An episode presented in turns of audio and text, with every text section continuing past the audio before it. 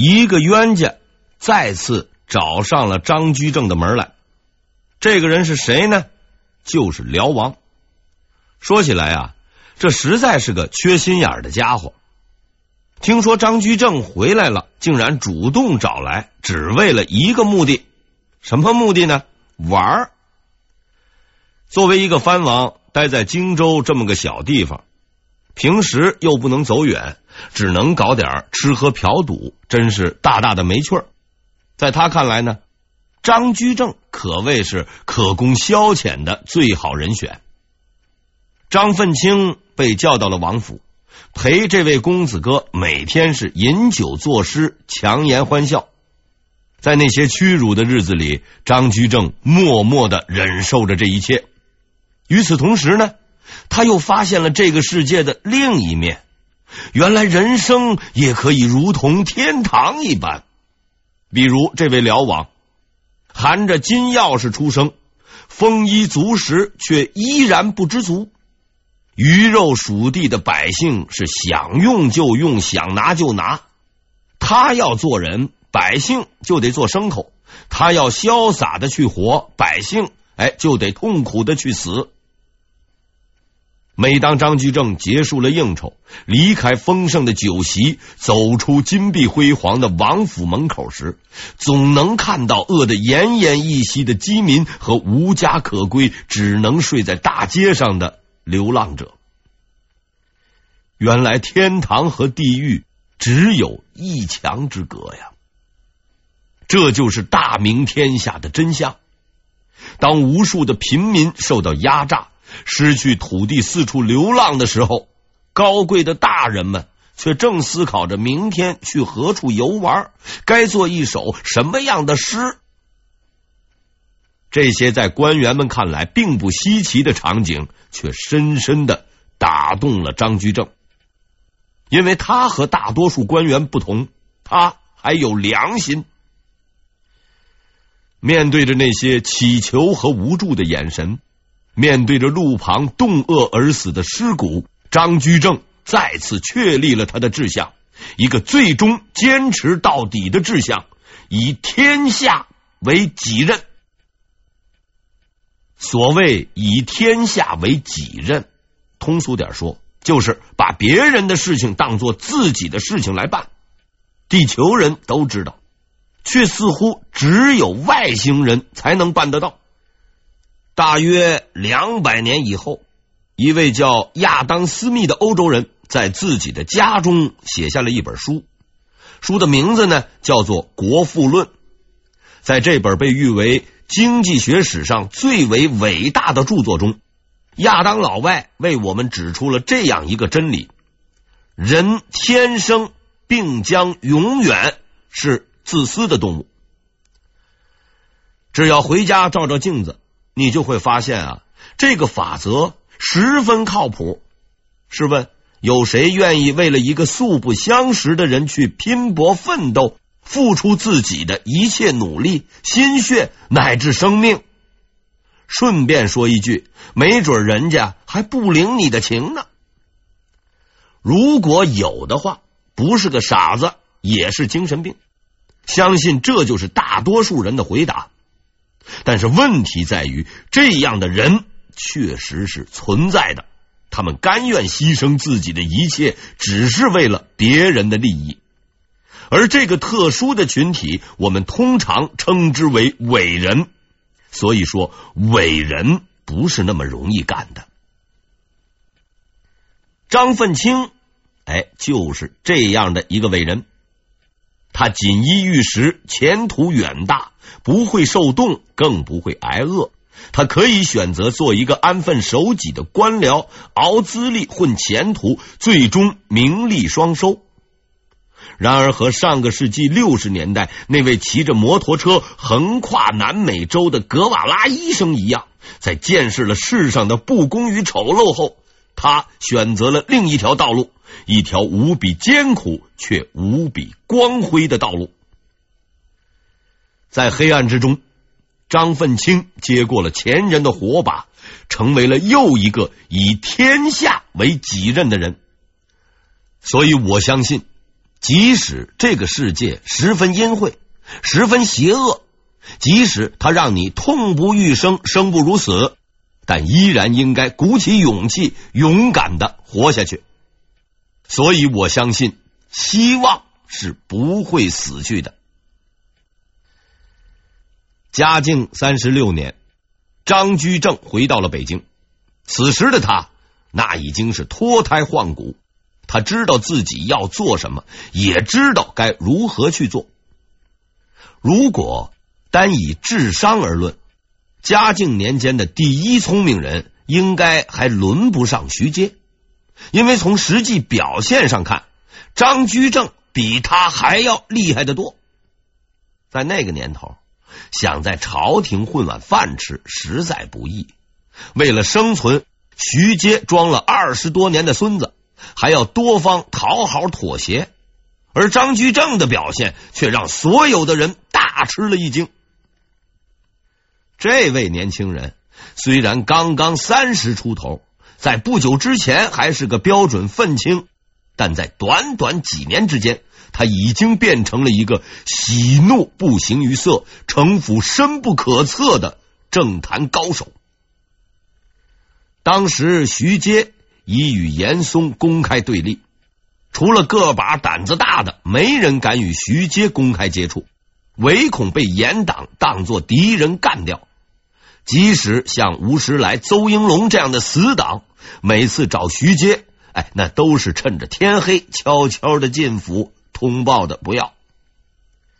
唯一的例外是张居正，他呢，总是白天来，还喜欢做官教，高声通报，似乎啊，唯恐人家不知道他和徐阶的关系，甚至在朝堂上，他也敢公开和徐阶交头接耳。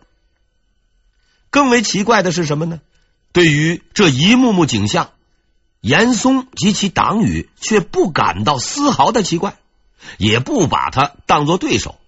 因为张居正和他们这边的关系也不错，虽然没有深交，却也经常走动。即使在我们普通人看来，张居正的行为也无疑是典型的两面派，但在当时，连惊得脑袋冒烟的严嵩都认为，这位张翰林是一个光明磊落的人，从不结党，坦坦荡荡。明明是徐党。明明是耍手段，那么多人都看着，就是看不穿。在长达四十余年的嘉靖朝中，这是最让人莫名其妙的一幕。而对此怪象，唯一合理的解释是，张居正是个超级牛人，在他的身上有一种可怕的政治天赋，即使在最为险恶的政治环境中，他也能够进退自如。在交战双方的枪林弹雨中是游刃有余，如此绝技，估计连国际红十字会也得望尘莫及。所以在那几年里，虽然外面你死我活、血流成河，张居正却稳如泰山，安然无恙。可要是由此认为他安分守己，嘿嘿，那你就错了。在徐党中，他大概是。最为激进的一个，经常在徐阶面前是喊打喊杀，大有与严嵩不共戴天的气势。然而徐阶对此只是一笑置之。他安排吴石来、董传策、张冲试探严嵩，命令邹应龙弹劾严世蕃，但是张居正这颗棋子儿，他却从未动过，因为他很清楚。这是一个非同寻常的人，现在还不是让他上场的时候。事实上，张居正不但没有出场的机会，连官都升得慢。嘉靖二十六年的进士，一转眼都十多年了，还是个正七品编修，连杨继盛都不如。对此啊，张居正也想不通。怎么说自己跟的也是朝廷的第二号人物，进步的如此之慢，实在有点说不过去。但是两年之后，当他听到那道任职命令之时，所有的抱怨顿时烟消云散。他终于知道了徐阶的良苦用心。嘉靖三十九年，编修院编修张居正因工作勤奋努力、考核优异，升任右纯房右中允，监管国子监司业。右春房、右中允和国子监司业都是六品官，看上去呢无足轻重，也不很起眼。但是事实绝非如此啊！右春房、右中允的主要职责是管理太子的来往公文，以及为太子提供文书帮助，而国子监司业大致相当于中央大学的副校长，仅次于校长祭酒。现在明白了吧？成了右中允，就能整理太子的文件，就能和太子拉上关系。这叫什么？这叫找背景。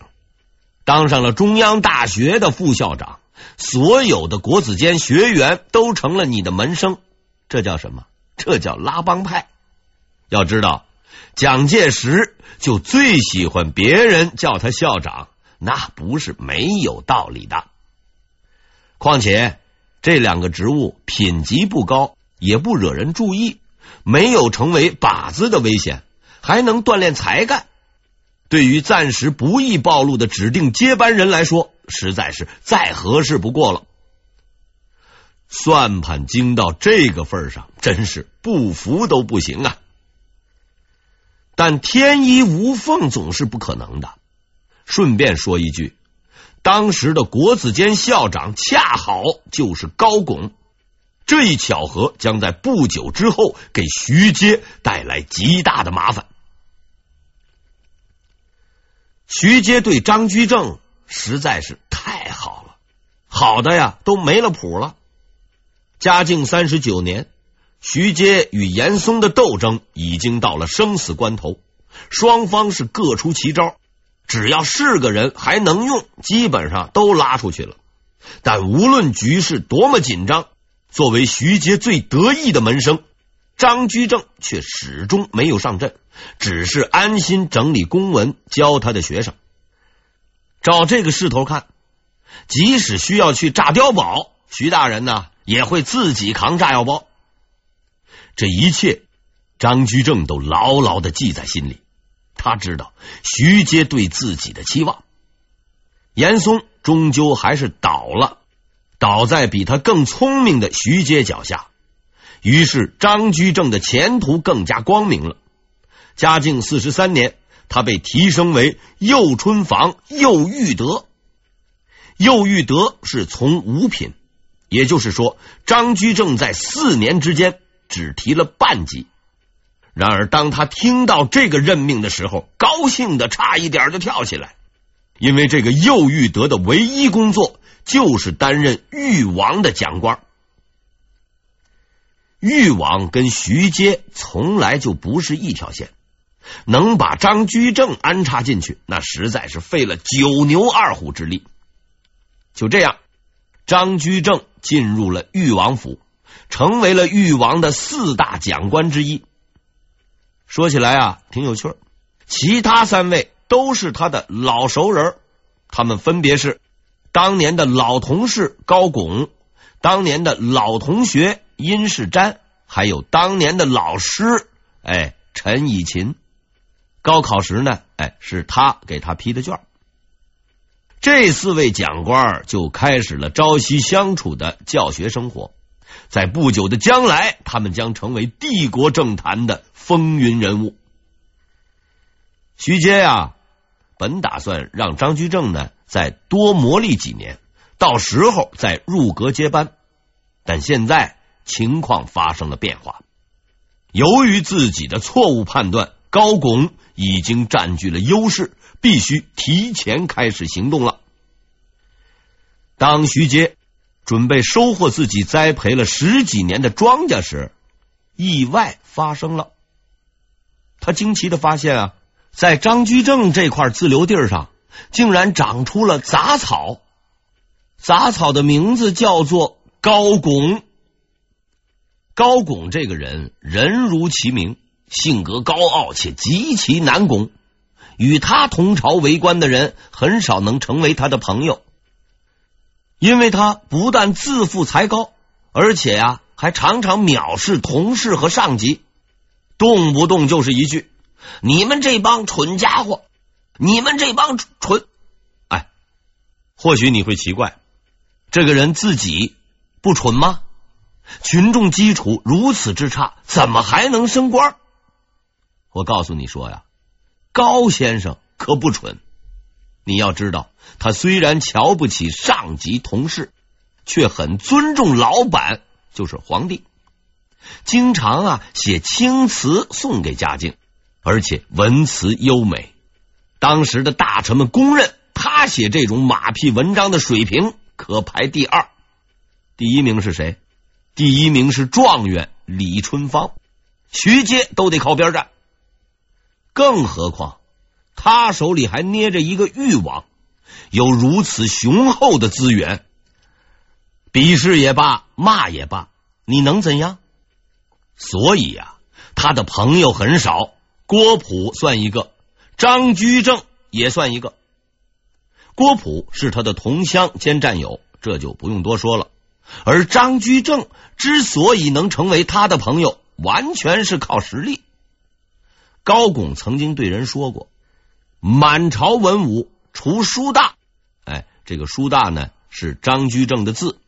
除书大外，尽为无能之辈。”刚到国子监的时候，高拱对自己的这位副手十分不以为然，把张居正啊当成了下人使唤。呼来喝去的，人家到底是个副校长，这要是换了个人，估计啊早就闹起来了。可是张居正呢，人家是一声不吭，只是在那埋头做事儿。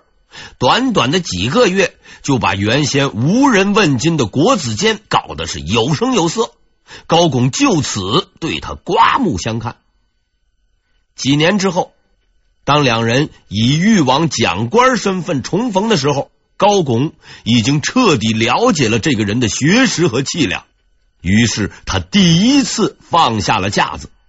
每次见到张居正，居然会主动行礼，而且经常找他聊天交流思想。久而久之，两个人成了要好的朋友，还经常一起相约出去游玩。正是在那次郊游之中，高拱向张居正袒露了自己。内心的秘密，在那个阳光明媚的清晨，屹立在尘封之中的高拱，面对着眼前的江山秀色，感慨万千。他对站在身边的张居正说出了这样一句话：“以君之才，必成大器。我愿与君共勉，将来。”入阁为相，匡扶社稷，建立千秋不朽之功业。张居正目不转睛的盯着眼前这个意气风发的人，然后他走上前去，面对这位志同道合的战友，坚定的点了点头。是的，这也正是我的目标。